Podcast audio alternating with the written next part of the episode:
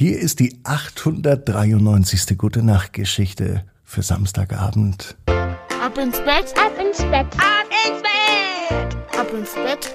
Der Kinderpodcast. Hier ist euer Lieblingspodcast. Hier ist Marco. Ich freue mich, mit euch in diesen Samstag zu starten. Und wie immer geht's los mit dem Recken und Strecken. Nehmt die Arme und die Beine, die Hände und die Füße und reckt und streckt alles so weit weg vom Körper, wie es nur geht. Macht euch ganz, ganz lang, spannt jeden Muskel im Körper an. Und wenn ihr das gemacht habt, dann lasst euch einfach ins Bett hinein plumpsen und sucht euch eine ganz bequeme Position. Und heute Abend bin ich mir sicher, findet ihr die bequemste Position, die es überhaupt bei euch im Bett gibt. Hier folgt noch ein kurzer Hinweis für alle Eltern. Es gibt Ab ins Bett auch ohne Werbung. Und zwar bei Ab ins Bett Premium. Das erhaltet ihr bei Spotify und bei Apple Podcast. Sucht da einfach nach Ab ins Bett Premium. Jetzt kommt aber die 893. Gute Nacht Geschichte für Samstagabend. Heute ist der 4. Februar. Bea und die neugierige Möwe. Bea ist ein ganz normales Mädchen. Es ist auch ein ganz normaler Samstag. Es kann sogar der heutige Samstag sein. Bea ist noch etwas kleiner. Sie liebt es, an den Strand zu gehen und dort zu spielen, die Muscheln zu sammeln oder auch Steine oder manchmal einfach auch nur die Wellen beobachten. Eines Tages begegnet sie einer neugierigen Möwe, die sie auf eine Abenteuerreise mitnimmt. Bär und die Möwe, die fliegen zusammen über die Küste.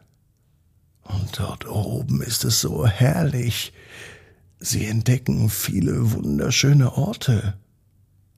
Im Meer sehen sie sogar die Delfine springen, und die Wale schwimmen. Und als sie immer weiter fliegen und weiter fliegen, landen sie endlich auf einer Insel. Und diese Insel ist voller exotischer Tiere. Bea ist schwer begeistert von dem, was sie da sieht.